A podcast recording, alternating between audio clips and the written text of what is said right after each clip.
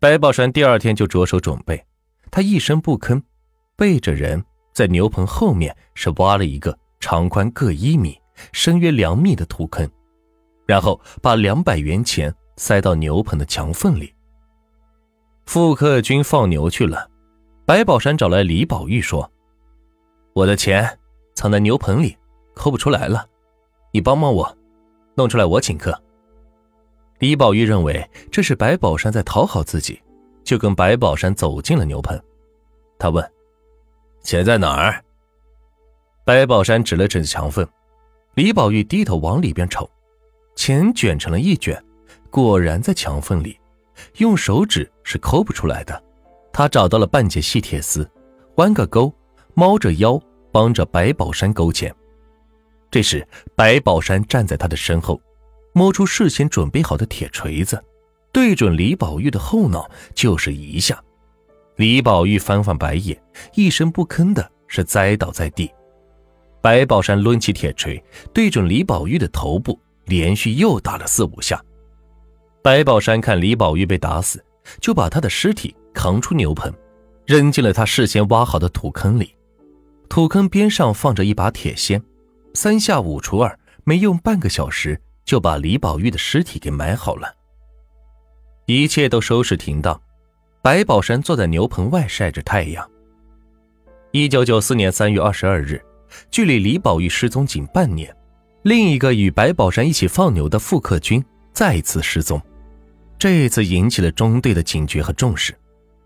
当时在牛房放牛的共有四人：白宝山、傅克军、秦百川和田守水。四人全是北京调犯。三月二十日晚上的九点钟，秦百川和田守水就回监号了。他俩不是外宿犯。当夜在牛房住的只有白宝山和傅克军二人。二十一日早晨，秦百川来到牛房干活，没看见傅克军。他问白宝山，白宝山说：“傅克军去团队送牛奶了。”中午。傅克军没回来，但谁也没有意识到傅克军会失踪。这一天白天，秦百川发现傅克军的被子、褥子、枕头都不见了，问白宝山，白宝山说：“傅克军走时都带走了。”秦百川起了疑心，他想，傅克军去送牛奶，带被子、枕头干什么？田守军也是一大早就过来的。他去打扫牛棚，发现牛棚已经收拾干净，地上还洒了水。白天，监狱的交中队长过来过一次，谈今年承包的事。因副克军不在，田守军说：“等客军回来，大家商量商量再定。”到了晚上八点，仍是没有等到副克军。田守水、秦百川是一同回了监号。到了二十二日的晚上。白宝山才向中队报告说，傅克军自二十一日早晨外出，至今是未归。晚上十一点，监狱的魏中队长、焦中队长带领着武警，把白宝山、秦百川、田守水三人收监，说傅克军跑了，中队要对你们进行审查。当晚，魏中队长安排另外一名姓唐的犯人住进牛房。夜里，唐某躺在傅克军的床上，翻来覆去的睡不着，总觉得有什么气味是刺激着他。他伸手在土墙上是摸了一把，觉得是腥乎乎的。打开灯，辨认一番，发现墙上有许多喷射状的污点，像是血迹。再仔细检查，在房子的顶棚上也发现了同样的污点。他吓坏了，一夜未眠。第二天一早就向中队。做了报告，事情上报到狱政科和幺四二团场派出所，当天就对牛房进行了检查，墙壁和顶棚上的点状痕迹，经化验确定是人血。同时，在傅克军的床铺底下找到未被带走的七百元人民币。有人反映，二十一日清晨，看见白宝山在院里烧棉被或大衣那样的物品。此外，中队在牛棚的顶棚上搜出步枪子弹、机枪子弹和手枪子弹共九十五发。因出事当天只有白宝山与傅克军二人住在牛房，白宝山自然成了重点嫌疑对象。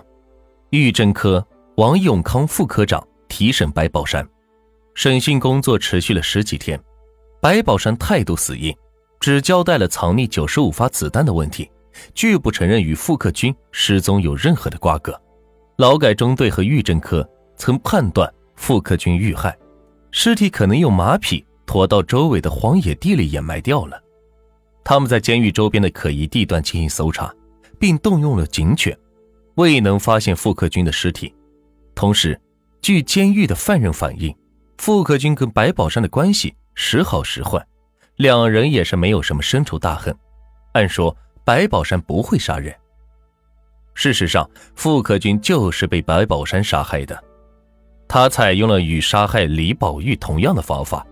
三月二十日的深夜，黑暗中，白宝山爬了起来。傅克军睡得烂熟，他微微的打着鼻鼾。白宝山低着头看他一阵，慢慢的举起了铁榔头，狠狠的砸在了傅克军的脑袋上。傅克军长长的哼了一声，就没了气息，那身死肉也是松垮下来。掩埋傅克军的尸坑已经是挖好，打死傅克军之后，白宝山拿着铁锹出去，又把土坑是整理了一遍。再返回牛房的时候，白宝山是吓了一跳，傅克军又起来了，他一动不动地坐在木床上，但他反应迟钝，两眼是直瞪瞪的，似乎想弄明白到底发生了什么事情。白宝山的铁榔头又砸过去。因用力过猛，竟把半个榔头砸进了傅克军的脑壳里，这就是造成鲜血四溅的原因。傅克军再次倒下，鲜血立即染红了他的被褥和枕头。白宝山没有开灯，他把傅克军的尸体背出去，埋到坑里。这个土坑是紧贴着牛棚的墙根挖下去的，距离墙皮不到半米远，挖了两米深。处理了尸体，他才觉得。这事做的有漏洞，他弄出了血，傅克军的被子、褥子、枕头上到处都是血。他坐了一阵，便把染血的铺盖是抱出去，点火焚烧了，用沙土把灰烬是埋了起来。凌晨时分，他又在牛棚周围搞了卫生，洒上水，这就是后来田守水看到的情景。这一次，白宝山的疑点太多。但是，监狱方始终没有寻找到傅克军的尸体，无法确认他已经死亡。白宝山又态度死硬，拒不认账。监狱方在没有证据的情况下，无法给白宝山定罪。两年过去了，傅克军失踪案只能作为悬案挂到一旁。因傅克军案，白宝山被单独关押了一百二十五天，写过保证书后，继续回去放牛。一九九六年三月七日，他如期提前一年获得释放。三月十二日，白宝山回到北京。白宝山前期收起的子弹被劳改中队没收了。在他重新获得自由之后，利用恶劣天气里附近牧民的羊群误入监狱草场的机会，他把羊扣住，要挟对方，作为交换条件，他从牧民手中弄到了三包步枪子弹。和五十发手枪子弹，这一次他把子弹埋在了水渠附近。释放后，他把子弹挖出，全部缠在身上，带回了北京。下午两点，汽车到达徐水县城。下车后，白宝山漫无目标的乱走，出了县城，大约走了三四里地，白宝山发现一处兵营的哨兵身上背着折叠式的自动步枪，这让他眼睛一亮。这种枪他没见过，枪身较短，金属枪托可以折叠，携带方便。一刹那间，白宝山就做出了决定，要抢这里哨兵的自动步枪。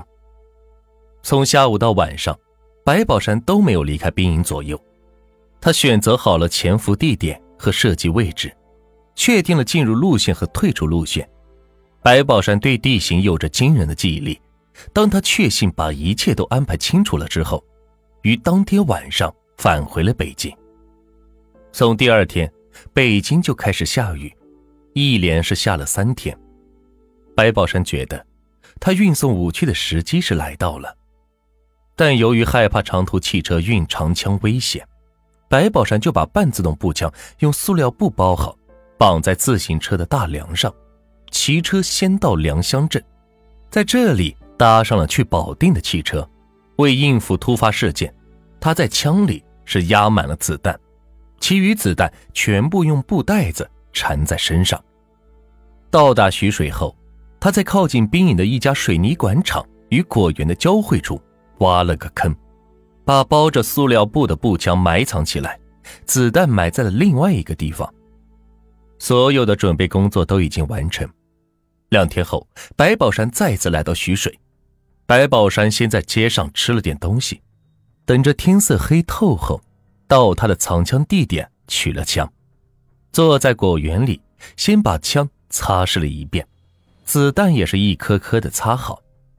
做这项工作，他戴上了手套，避免在弹壳上留下指纹。他向枪膛里压满子弹，余下的仍缠在身上，然后他在黑幕的掩护下，按照看好的路线。悄悄地进入距离哨兵不到十米的预定射击点，然后是一动不动地伏在地上，在那里整整趴了四个小时，直到午夜的十二点半左右。在哨位上执勤的哨兵一共三个人，他掐算好时间，知道下一班换岗的时间已经是临近。岗上的情况一般是两个哨兵站在外面的岗台上。另一个哨兵站在大门口，离岗台大门只有十五米。现在那个哨兵出来了，也站到了岗台前。他觉得可以动手了。白宝山先瞄准了背着枪的哨兵开了一枪，那个哨兵应声倒地，不动了。他一转枪口，又朝背着子弹袋的兵打了一枪，那个兵也不动了。他正要朝第三个兵射击，发现那个兵。已经是匍匐进了大门，他瞄着那人是连开了三枪，均没打中。他快速的从槐树丛后出来，把自动步枪拿到手。这时兵里的警报响了，但没有人马上出来。他背着两支枪，猫着腰从原路跑回，并预定路线向西跑过了幺零七国道。他经过一个加油站，天太黑，没人注意他，再跑过铁道。他的速度慢下来，然后他沿铁道朝徐水火车站方向走去。天快亮的时候，他发现铁路边上有个废弃的烧砖的土窑，他在窑地里是挖了两个坑，把两支枪和子弹分别是埋在了两个坑里，做上了记号。然后他脱掉身上的绿军衣和绿胶鞋，换上了圆领衫，把鞋和衣服埋进了一个烂泥塘。然后他在露天的土窑里隐藏起来。早上八点，白宝山从旧砖窑里走出来，这时他已经是焕然一新，圆领衫、大裤衩，两手空空，只拿着一个小包。他穿过铁路，在公路上拦住了一辆开往北京的长途车。七月二十八日下午，白宝山返回北京。发案的当天。北京军区保卫处就提出与北京并案的提议，他们十分熟悉北京几起案件的案情。河北省公安厅与北京市公安局取得了联系，送去了物证样品。仅仅一天的时间，就把徐水袭击哨兵、抢劫枪支案与北京市发生的四起案并在一起。案件的一致性是显而易见的，均为一人单独作案，犯罪嫌疑人有枪，作案手法相同。袭击对象、作案目标一致，经技术鉴定，犯罪嫌疑人在徐水七二七案件中所用的枪支，与之前的四起案中所用的枪支为同一支步枪。